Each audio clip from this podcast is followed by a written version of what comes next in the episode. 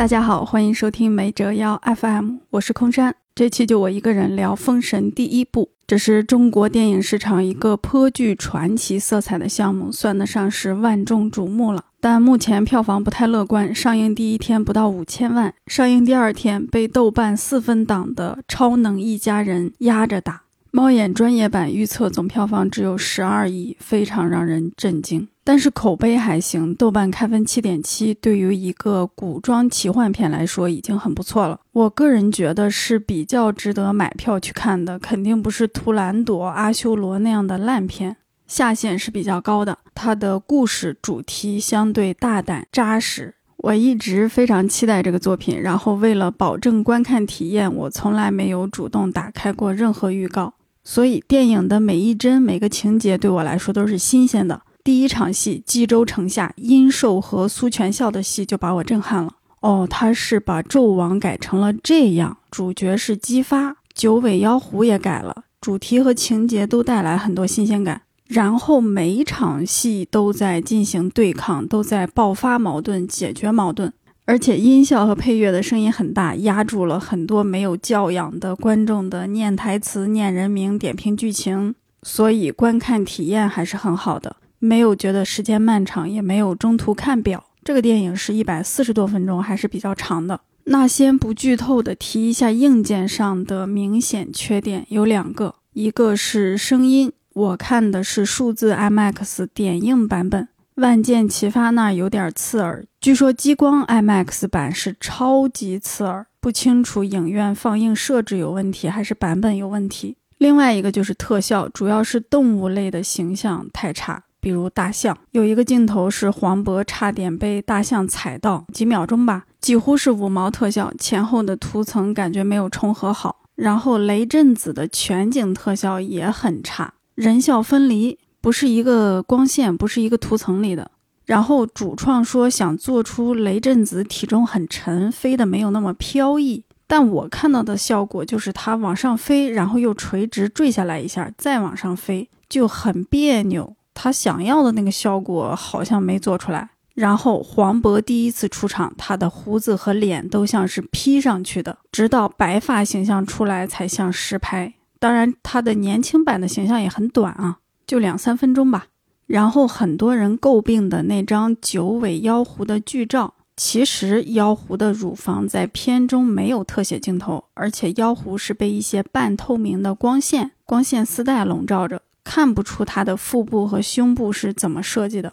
另外一个非常恐怖的婴儿雷震子的剧照，实际片中没有那么恐怖。这个电影宣传真是离大谱啊！不知道为什么会放一些明显会引发观众不适的物料，然后不建议儿童和少年观看，因为开头就是比较细致的尸体的镜头，中间也有一些血腥暴力的场面。那这个《封神》第一部拍了《封神演义》的哪些部分呢？大概是前二十二回，从平定冀州狐妖现身开始，讲到西伯侯姬昌逃回西岐。但是改编力度非常大，我相信很多播客会讲这个电影的台前幕后、剧情、演员。那我主要就从主题上进行解读。拍了那么多遍的《封神演义》，乌尔善还要拍，花那么多钱拍，他到底想讲的是什么？所以下面就全是剧透了，怕剧透的朋友赶快买票去看这个电影。要是连二十亿都卖不到，那我觉得实在太不应该了。离开朝歌，你是未来的天下共主。看来唤醒了一头野兽。一句话概括《封神》第一部的剧情，我认为它讲的是一个洗脑者逐渐清醒的过程。它的主题是反对极端的个人崇拜，反对独裁的暴君。那在谈论这个主线剧情和主题的时候，我想这个电影的优缺点也会浮出水面。那先讲一讲关键词洗脑，好像跟芭比还有点联动哈。我们先回忆一下《封神》正片第一场戏，苏全孝自杀，这就是一个洗脑的大戏，也是在讲父子的关系，正反两派再次出场，我觉得拍的很有层次，也很讽刺。那这个剧情是冀州侯苏护造反。质子苏全孝作为苏护的儿子，他恳求父亲投降，没劝成功。那他作为质子就得死。但是试了两下不敢死，说我长高了，父亲认不出我了。后面姬发也说过这句话。那此时此刻这句话就是情感上的自我欺骗，意思是父亲觉得这儿子是假冒的，所以不投降。要是知道真是自己的儿子，肯定就投降了。然后纣王啊，那我们就始终用纣王这个称呼了啊。纣王就开始洗脑了，那个人不配做你的父亲，你是我的儿子。上嘴唇一碰下嘴唇，他就成人家的精神之爹了。这个爹有什么作用呢？赋予儿子自杀的勇气。你是我的儿，所以你就不怕死了。那苏全孝在一个非常崩溃、脆弱的人生时刻，似乎得到了一个强者的认可与荣誉，马上改口喊父亲，然后捅死了自己。纣王洗脑洗死了一个人，又立刻转头诈骗军队啊！我死了一个儿子，你们死了一个兄弟，谁杀了他？质子们异口同声：苏护杀的。这完全是指鹿为马，指鼠为鸭。因为苏全孝已经跟苏护划清界限了。纣王主动认了这个儿子了，那质子不质子的事儿就算没有了。苏全孝是以什么身份死的？他是以纣王之子的身份死的。怎么说是苏护杀的呢？合着便宜全让你占了。先骂苏护不配当爹，占领道德高地，又白捡一个大儿子，彰显自己的气魄宽容，最后把人家说死，拿这个事儿来激发战士们的斗志。你们不但是正义之师，还是在给兄弟复仇。连问三遍谁杀的？苏护杀的。好，洗脑成功，进攻，一直到激战轩辕坟，激发的旁白还在很深沉、很慷慨地说：“我们发誓砍下苏护的脑袋，为苏全孝报仇。”真是好骗的热血男儿，连凶手是谁都没闹明白，就冲锋陷阵了，就自我感动了。然后平定冀州，还有一场很好的戏，城门前有火，马儿们不敢进攻。纣王就蒙住了马的眼睛。他说：“马看到什么是人决定的，这是开场的点题台词。儿子看见什么是爹决定的，臣子看到什么是帝王决定的。”这个台词的含义后来又出现了两次，呼应了两次。一次是中段，姜子牙对姬发说：“纣王把你们当傻瓜，其实你们在纣王的眼里就跟那些没有思考能力的马儿一样。”一次是后半段，姬昌入狱的时候对姬发说：“你能看见的只是他想让你看见的。”所以纣王就是靠骗、靠洗脑、靠掩盖真相，然后那些不明真相的马儿们就会舍身卖命。所以平定冀州这一场戏就一波三折的很好看的展现了主角和反派的关系。主角姬发是个热血男儿，对纣王进行着盲目的、极端的个人崇拜。纣王则是果敢的骗术大师，所以故事就这样开始了。姬发包括殷郊，什么时候能认清真相呢？什么时候能反抗这个父亲呢？就成了这个故事的主线，非常有意思啊！纣王两个字，我们所有中国人都知道这是一个暴君，但主角们不知道。在今天拍《封神》的第一部，竟然是讲主角如何认清独裁暴君的真面目。在讲精神偶像和个人崇拜的破灭这个事儿拍了一集，而不是拍狐妖入朝歌作恶、挖眼睛、敲骨髓什么的。我觉得这个改编思路相当好，相当的新鲜，有当代性。写得好的话，正反角色都能在这个改编思路里成为立体饱满的角色。因为《封神演义》原著包括很多中国古代的小说，通常都是写情节而不写人物。缺少复杂的心理活动，缺少深邃的人物塑造，尤其是《封神演义》架构那么宏大，但公认的艺术水平有限，所以电影改编选的这个方向是非常有优势的。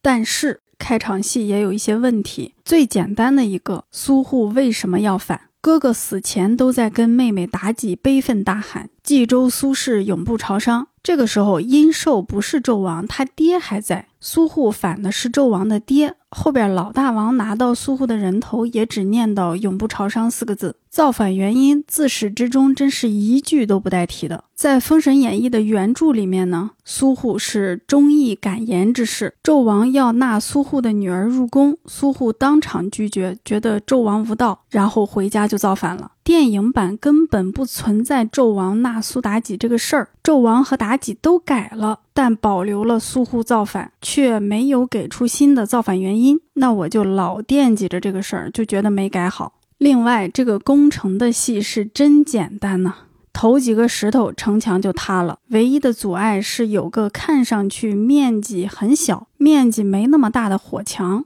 然后蒙上马儿的眼睛，一进城，镜头就切到雪山轩辕坟了。说好的史诗呢？拍完洗脑就跳切，一点大场面都不给，是吧？我对《封神》最大的不满就是它没有真正的大型的战斗场面或者动作场面，就开场一个闯城门，结尾一个巨兽追逐戏，场面都没那么大，对抗性也比较弱。像服装造型、建筑置景、兵器道具等等，我基本都满意，特别爱看花了大钱弄出的这些东西。但你战争片的类型在哪里？你史诗电影的定位在哪里？不用波澜壮阔、血呼呲啦的战争场面反映人物内心，那你拍什么战争片啊？我个人对开场的战争戏有一点不成熟的想象。拍了这个战争戏，它能深入呈现正反两派的人物形象。正派姬发和殷郊他们洗脑洗到什么程度了？杀人的时候会很享受吗？血溅到脸上的时候是什么表情？不管杀谁，都认为自己是正义的吗？投降的俘虏是不是也会杀？有没有屠城？对城里的老百姓是什么态度？纣王怎么下的命令？这些年轻人执行的时候有什么心理活动和面部表情？就咱们哪怕平常上个网，一些人认为自己扛的旗是正义的，观点是正确的，仅仅因为这个，他说出来的话、做出来的事都那么让人瞠目结舌。那么一批被洗脑的年轻雄性，一批血气方刚的战士，合法合理的来平定叛军，他们作战的时候面目会变成怎样？你得把那个洗完脑的战士，不管是癫狂的还是坚定的那个样子，你得在杀人的过程中拍出来呀。后面杀妲己的时候，大家都不愿意动手，那大家都是纣王训练出来的，不杀女人这个作风是继承自纣王吗？还是继承自更朴素的男权社会，继承自人性，所以实际这个行为是在反抗纣王的作风吗？早就铺垫了吗？你要是拍了进城后的战斗场面，这个点可能就更清晰了。然后反派纣王的塑造，激发的旁白里说纣王是他心中的英雄，我觉得这个英雄也应该立体展现一下吧。你的战斗力怎么样？能以一敌百吗？你的战斗风格是怎样的？是玩阴的还是正面跟人家打？你关不关心下属有没有身先士卒？你有啥标志性的、独一无二的、别人来不了的绝招或者勇气或者反应什么的？说英雄，谁是英雄？英雄什么样？这个神得立起来，然后毁灭他才好看。现在就是口头造神，倒是挺省钱。然后不得不在此处提后面的一场戏，就是酒宴上，太子杀了大王。全场震惊。接着，在太子杀纣王的时候，姬发杀了太子，救了纣王。然后，重应彪北伯侯那个质子藏在人堆里说：“哎呦，姬发，你犯了罪了，你这个是灭族的罪。”竟然还有好几个大臣附和。哎，这有逻辑吗？姬发要不杀这个太子，太子能把爹和弟弟都杀了。谁说姬发犯了灭族之罪？这个人首先应该拉出来斩首吧。你支持太子弑父杀君杀弟，对吧？你是同党吧？结果呢？没有人反驳，质子们就还真挺紧张。咱赶紧跪下吧！完全就是编剧硬让所有人睁着眼睛说瞎话。那达成一个什么结果呢？姬发对纣王感恩戴德，说没有纣王明辨是非，我们家就被灭族了。纣王救了我的命，什么玩意儿？前面说这个电影下限高啊，我觉得这一小段的下限可能触摸到了阿修罗、图兰朵那些破电影。那你想让姬发感恩纣王的救命之情，完全可以放到开场的战争戏，纣王怎么在交战的过程里救了姬发，展现一下纣王的战斗力，让姬发在这个我命休矣的恐惧紧张中目睹纣王的英姿，震撼、崇拜、敬仰、感恩。不仅仅是崇拜英雄，还有了浓厚的情感连接。没准纣王为了救他还受伤了呢，那感情就更深了。这很套路，但细节你可以拍得很好看啊。你这么拍的话，没准二创同人都已经起来了。一个年轻纯洁的雄性和他敬仰崇拜的中年雄性，腹肌胸肌都有，身高样貌都有。要是那一波观众被惊动了，人均买票看三遍不是小事一桩吗？戏份还又体面又合理，这个乌尔善真是卖都不会卖。你那个捆绑胸肌，那算是好招吗？真是替他们着急。你是谁的儿子？么重要？我的命是你给我的，我还给你。你是谁才重要？那我们再讲讲关键词“觉醒”。被洗脑那么久，怎么醒过来呢？在醒过来之前，其实主角们被下了一剂猛药。纣王说要自焚祭天，一针强心剂帮助姬发这些人扛过了好几轮冲击。第一次是个微小冲击，殷郊一闯摘星阁，发现纣王和妲己在一起了，殷郊非常的不满，然后姬发张嘴就说啊，大王是大英雄，你别惹他生气。第二次冲击，姜子牙朝歌献宝，纣王为了测试封神榜，大殿上随机杀人，还说天谴也不算坏事。后边追捕的时候，姜子牙一提这个事儿，殷郊就大吼：“你闭嘴！”姬发就大吼：“你胡说！大王是个大英雄。”反正被洗脑了，就那么两三句话来回说。但是这里有个细节：姬发抢了封神榜，殷郊让他拿着快走，但姬发把封神榜扔到了悬崖下面。他是潜意识里不想让纣王拿到封神榜呢，还是单纯用这个行为救殷郊呢？从逻辑上看，这个行为是救不了殷郊的，因为对面是俩神仙杨戬和哪吒。但姬发的心理活动究竟是怎样的？电影似乎没有特别说明白。第三次是个比较大的冲击，大殿上纣王要求质子杀父，崇英彪为了权力，非常干脆利落，把父亲北伯侯杀了。南伯侯让儿子动手，结果儿子流着泪不肯动手，转身去杀纣王，被纣王杀了。东伯侯是拿儿子的剑捅自己，自杀救儿子，非常不可思议的人伦惨案。姬发就目睹了这一切。纣王在这里洗脑的手段也很高，情感上让儿子仇恨父亲，你们做质子是牺牲品，你们的爹不爱你们，然后用权力诱惑，谁弑父谁就当伯侯，自己再拿出那个君父的架势，我来主持这个公道，最后还用苏全孝之子来威胁恐吓这几个人。但姬发毕竟品格高贵，是一个立志当英雄的人，这些威逼利诱对他没有用。但他同时是一个被洗脑的人，一个对纣王进行极端个人崇拜的人。他就是认为父亲西伯侯造谣传谣，煽动谋反。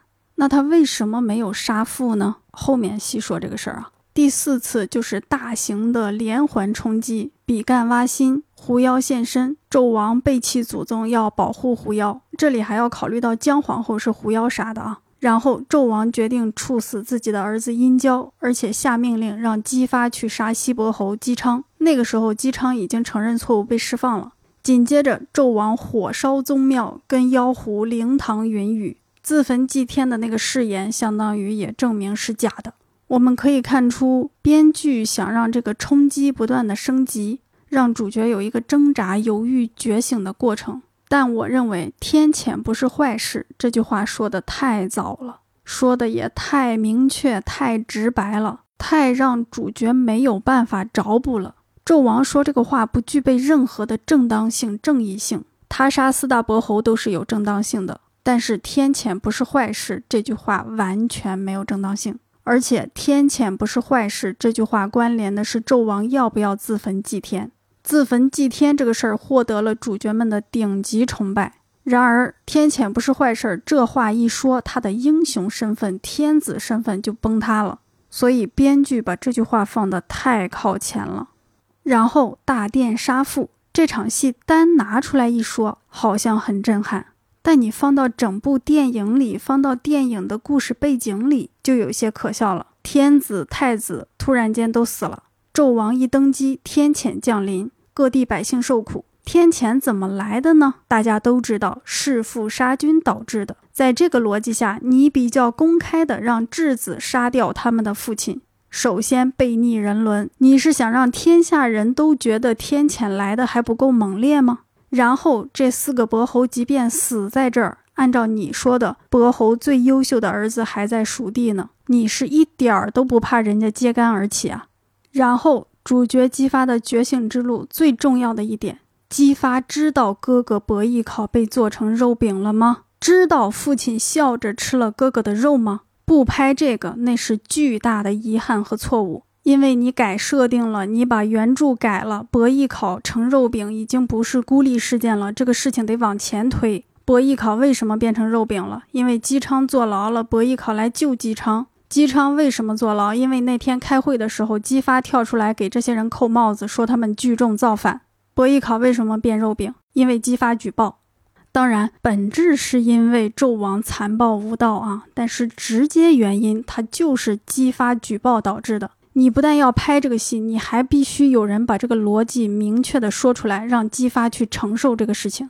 铁锤锤死大殿上那个小宦官的时候，姬发高喊大王是英雄。铁锤通过姬发把伯邑考锤成肉饼的时候，姬发还喊不喊大王是英雄了？什么叫助纣为虐？你帮着纣王把亲哥哥变成了肉饼，你帮着纣王骗父亲吃哥哥的肉，而你。姬发，你最后回家骑的马都是你哥哥带来的，你哥哥给你训好的。你不给我演这个人知道这一切后的反应，我实在接受不了。你要说半年、一年后我们上《封神》第二部，那里面有这段，不管是闪回还是到了西岐才知道，那我觉得劲儿就小了。而且，如果是已经反了才知道这个事儿，那在戏剧上，在人物塑造上就是无效设计。你得在还相信这个大王、还崇拜他的时候，百转千回仍然拥护爱戴他的时候，突然得知大英雄是禽兽，你的偶像大王，你始终维护崇拜的那个帝王，做了如此残酷、血腥、背逆人伦的事情，而且这里面你也是加害者，这才是悲剧。姬昌知道肉饼是儿子，在那儿哭，这个悲剧跟姬发的悲剧比不了，因为姬昌是纯粹的受害者，姬发还有加害者的身份，他自己害哥哥、害父亲，自己害自己。李雪健的狂笑、暴怒、哭泣，绝对不是本片的情绪高潮，姬发那个悲剧才是最高潮，才撑得起洗脑、反洗脑的主题，才撑得起觉醒这个关键词。有这场戏在，评分票房不得涨两截？宣传是不是更好做了？谁在影院不得震撼？谁出了影院不得到处说？你要是非给编剧辩护，说狐妖现身、杀阴交已经足够让姬发觉醒了，用不着展现博弈烤肉饼什么的，那我觉得编剧还是太拙。这么一个惊天骇浪般的高潮，他驾驭不了，他没办法完美融合到整体中，就是水平不够。你要是说是激发的这个演员表演能力有限，有这场戏也演不好，甚至可能会彻底崩掉，那我相信这个乌尔善导演能让这么多男演员练出胸肌腹肌，但就是没能力让人家练出演技。尤其激发这个演员，于是中后期情感比较复杂，变化比较多，就没特别演出什么层次吧，非常普通。但是这个规模的电影，要是表演有问题，那肯定怪导演，演员是免责的。导演你怎么选的演员？你怎么调教的？怎么训练的？还有那个哪吒，怎么哪哪都让人出戏呢？所以没有这场戏，要么怪编剧，要么怪导演。你最好告诉我，剪掉的一小时里有这段，而且会出导演剪辑版。此关并为无吗？杀伐太重，上天震怒。然后也想探讨一下李雪健老师的台词。我们经常骂流量演员是演背，全靠配音张不开嘴，自己配音又很垃圾，听不清台词。那我想问。李雪健老师，他的一部分可能是一大部分台词，已经到了不看字幕听不清的程度。声台形表，他的声音台词已经不行了，为什么还要找他演？就一说这个事儿，好像就有点道德风险，就好像不太能说人家，因为人家是生病导致的嗓音变化，人家也是咱们都公认的老表演艺术家。但我斗胆说。李雪健这个时候的嗓音，他只适合两类角色：一类没有台词的角色，一类本身就有相应设定的角色。比如这个电影，姬昌一出场，咱就用什么方法交代一下？西伯侯姬昌嗓子坏了，那也合理，那也能接受。我认为从作品的角度考虑，李雪健就只适合演这两类角色了。而且这个生理的问题在影响他的表演，影响他的情绪传达，也影响观众的接收。比如他要大声说话的时候，万万不可！这是我的儿子姬发呀！我模仿的可能不太像。我在的影厅里有不少人在这儿笑出声了。有人说台词写的太蠢，我觉得台词本身可能问题不大。你可以想一下，因为电影里还有其他三个伯侯嘛。那他们嗓音正常的老戏骨，比较紧急的、比较凝重的说这个台词，那这个台词是很正常的。李雪健老师的问题可能是音调不受控制了，激发呀，好像是音调把情绪给拐走了。还有他最后走出城门，高喊说“我有罪”，就前后的台词都有点听不清。然后你能很明显的发现他在突破嗓音极限，高声说台词的时候，哪个字的音该上去，哪个字的音该下去，那个音调很怪，很怪。然后我们也能发现，李雪健老师现在经常在一些电影里面扮演德高望重的老人，比如《流浪地球》，还有《我和我的父辈》，是吗？大家应该都有印象啊。然后就着李雪健老师表演这个点，我们再说一下姬昌吃饼文王兔子这个经典悲剧的改写。我看到很多人说不满意，原著里面这个事情是怎么发生的呢？姬昌喝醉了，他告诉费仲游魂，殷商四七年之间就会灭亡，然后把他抓到纣王面前测试姬昌算卦准不准。他算出宗庙五十起火，果然应验，所以纣王决定不杀他。那在这个原著里，把伯邑考做成肉饼给姬昌吃，是妲己的提议。逻辑是啥呢？姬昌号称圣人，吃儿子的肉就不是圣人了。姬昌号称算卦准，如果算不到伯邑考变成肉饼，那就是徒有虚名。之前算的殷商灭亡啊、纣王的下场呀，就都是假的，就可以考虑释放他了。那最后结果大家都知道，姬昌装出喜悦的样子，连吃了三个肉饼，回到西岐，心痛难忍，吐出了三个肉饼，肉饼变成小兔子跑走了。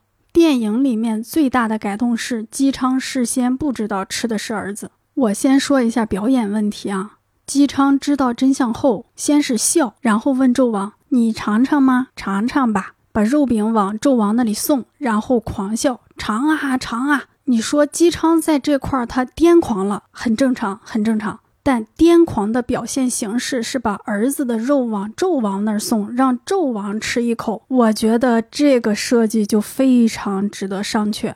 然后从这场戏的改编，我们也可以看到，编剧导演他在把正反两派推向两个极端。反派纣王干了什么事儿？杀父弑兄，逼子杀父，骗父食子，骗死叔叔，火烧宗庙，灵堂云雨，处决独子。按照正常人的标准，这个人已经彻底疯了。疯的表现方式就是无止境的破坏人伦。猛烈的向血缘伦常、向孝顺这一块发起了进攻。原著里面纣王可没烧过祖宗牌位啊，而姬昌他在人伦这方面改的就更纯洁无辜了一些。他不知道是伯邑考的肉，他是纯粹的受害者。原著里面那个为了活命而吃自己儿子的大政治家的形象，就转变成了一个可怜的父亲形象。包括姬发不杀父亲，最后回家回到生父身边，也是重要的反抗方式和结果。还有殷郊得知真相后崩溃，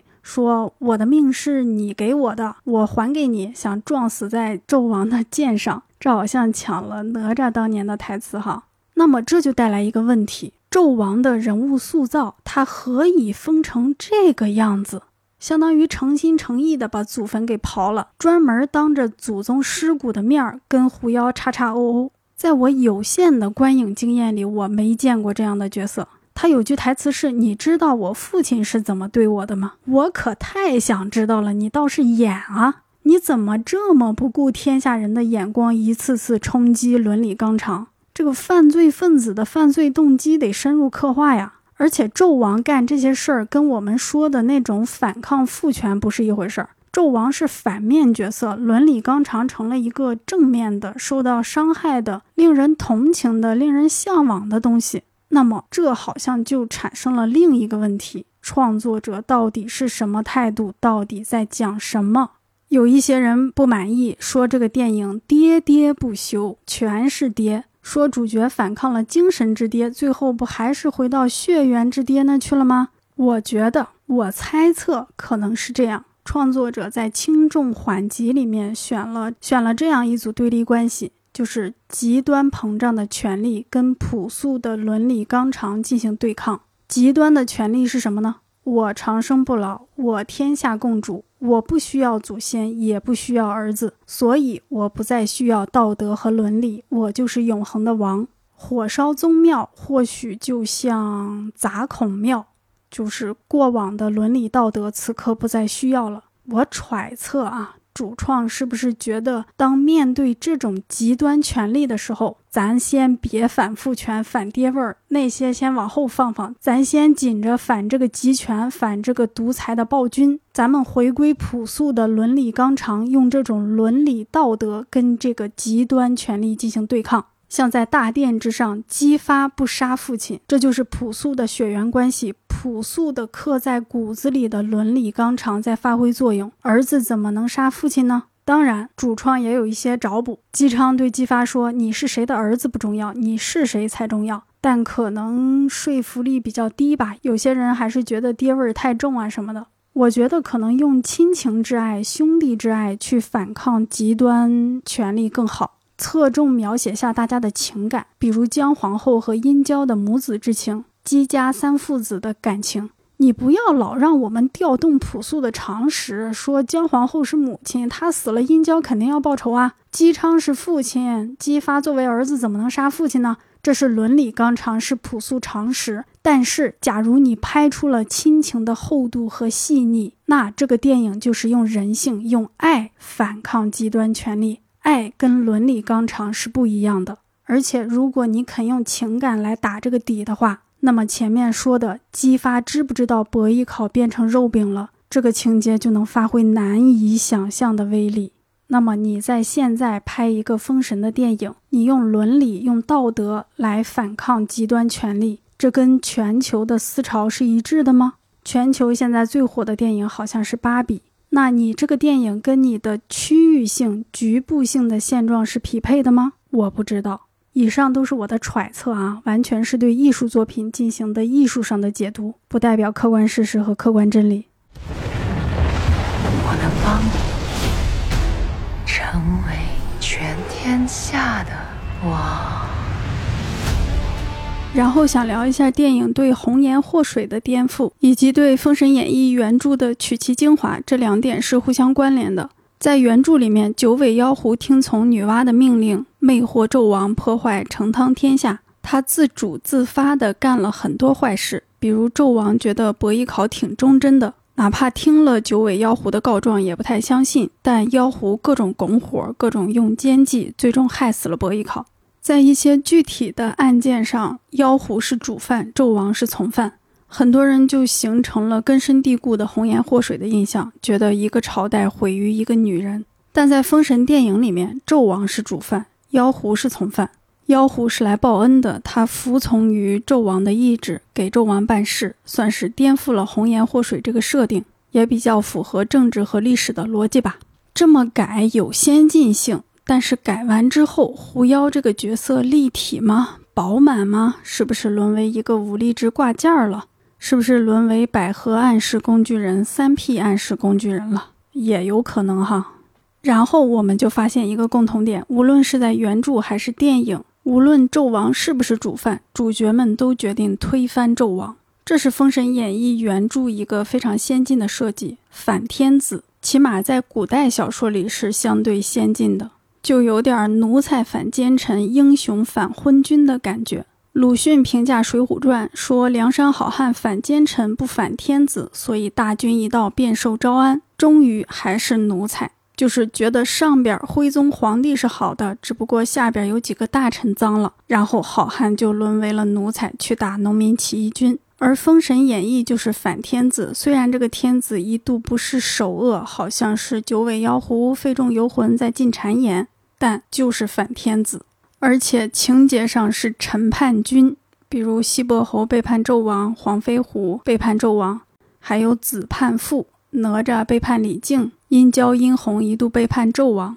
其实《封神》电影里，大家一开始也是反奸臣，认为肯定是妖狐魅惑纣王，最后折腾了一顿，哦，不是妖狐的问题，纣王自己就是那么个货色。姜子牙最早看清真相，他说：“福祸无门，为人所招，心怀恶念，妖孽自治。”所以反天子算是继承了《封神演义》的先进性，改变这个红颜祸水，也让反天子变得更合理了。当然，也有忠于纣王的，比如彩蛋出来的太师文仲，非常威风凛凛。我当时乍一看，真的以为是刘家辉演的呢，特别激动。刘家辉就是《杀死比尔》里女主角的那个师傅。其实这个文仲是吴兴国演的，吴兴国就是徐克那版《青蛇》里的许仙。我也不知道他现在怎么长得那么像刘家辉啊。然后魔家四兄弟和邓婵玉也在这个彩蛋出现了。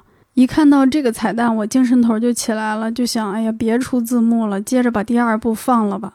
说回来啊，原著里面。太师文仲那叫一个苦口婆心，就都已经死了，魂魄还飞回朝歌，还在劝谏纣王。他的忠贞感动了很多人，但是我们也可以看到，他是忠于一个人，忠于一个姓氏。而《封神演义》中最具进步性的一句话是：“天下者，非一人之天下，乃天下人之天下。”这个话是姜子牙说的，电影也引用了。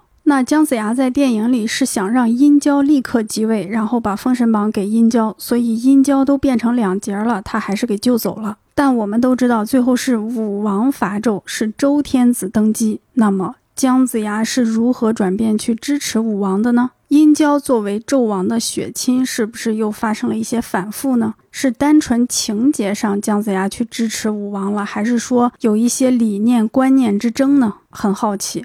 我也特别期待乌尔善会如何处理忠心于一个姓氏的太师文仲，他跟其他人会有怎样的碰撞？然后原著里面姜子牙非常先进啊，非常大逆不道。武王姬发看到纣王自焚，不忍直视，掩面而归。他说：“我是纣王的臣子，怎么忍心看他死呢？这不是背上逼迫君王的罪名了吗？”姜子牙说：“没必要，纣王今日的下场是他自找的，你别放心上。姜子牙可是第一主角啊，所以《封神演义》是一个相对大胆、相对先进的作品。我们之前也在不同的节目里提到过《封神演义》的特点，说它有点像神话版的西部世界，就是大家的命运都被安排好了，都是固定的、确定的，大家就各自走流程，有非常强的天命、天数、宿命的感觉。”我以前就觉得这是一个特点，最近想了一想，可能这是作者的一个保护措施。他用天命的设计来保护一部臣叛君、子叛父的小说，因为天命似乎就是中国古人思想中万法归一的一个东西。一个事儿咱们说不通了，接受不了了，就说是命里该着，是天意如此。比如《长安三万里》，高适就说，可能从军拼搏沙场就是高家人的命数。不管他是真的相信还是慰藉自己，天命好像就是中国古人的终极答案和终极谜题。那么天命好像就成了一个古代礼教下的过审法宝。比如哪吒剔骨削肉追杀亲爹，就解释成这是命数，我可没支持小孩反抗父母，反抗父为子纲，这是人家的命里一劫。比如武王伐纣，那就是成汤气数已尽，我可没煽动造反。当然，有可能是我过度解读了，也有可能是每个时代的作品都有他要面对的难题吧。最后，浅浅吐槽一下两个角色：哪吒和杨戬，《封神演义》里人气第一梯队的两个大角色。他俩在本片的功能有三个：提供笑点，提供一点小场面打戏，然后送快递。也不知道他们是路上出事儿了，还是在昆仑山出事儿了。去送雷震子就是回不来了。回来的时候，殷郊人头都掉了，雷震子都长大了。然后终于回来了，又去送殷郊的尸体，又走了，连最后的决战都不参加了。姜子牙当时就有点懵啊，都走啦，就算是官方吐槽吧。其实这个问题可太好解决了，杨戬或者哪吒只有一个人出场，只有一个人跟姜子牙下山。就比如让哪吒自己来吧，因为他是一个活泼的小孩子嘛。姜子牙稍微稳重一点，老师傅跟小弟子一老一小，这是久经考验的颠扑不破的角色组合。那这样城门口大力丸那一段，就是黄渤和小哪吒一唱一和，闻一闻提神醒脑，尝一尝百病全消，笑点都能保留，没准会更好笑。而且哪吒的武器很多，混天绫、风火轮、乾坤圈、火尖枪。一场戏用一个武器都能很好看，这也能解决前面两个神仙都拦不住几个破柱子的糟糕打戏。那这样的话，哪吒去送快递，姜子牙身处险境也更合理。悬崖那里没有杨戬，姜子牙跳崖，哪吒去救，导致殷郊姬发逃走也会很合理。我不知道后面是不是有什么相关情节要求编剧必须在第一部让哪吒和杨戬一起出场。仅就第一部看，实在没有什么必要，反而造成了很多最基础的逻辑问题，在这俩角色上让观众出戏。当然，杨戬是非常高大帅气的，我觉得此杀可终于帅了一回。哪吒整体比较可爱，但是演技太生涩了。不过有一个地方很有意思，就是哪吒看到雷震子就想杀，他说：“现在就除了他，免得以后变成祸害。”这好像是抢了李靖的台词啊。我们前面说殷郊还抢了哪吒的台词，也不知道这个哪吒是什么经历，出身改成什么样了。估计第二部会揭秘吧。好的，大概就是这样了，还是推荐大家买票去电影院看一看，应该是能值回票价的。要是这个电影连二十亿都卖不到，那我可太伤心了。希望《封神》第一部能卖好，希望《芭比》也能卖好。然后点赞是免费的，但可以让我备受鼓舞。下期再见，拜拜。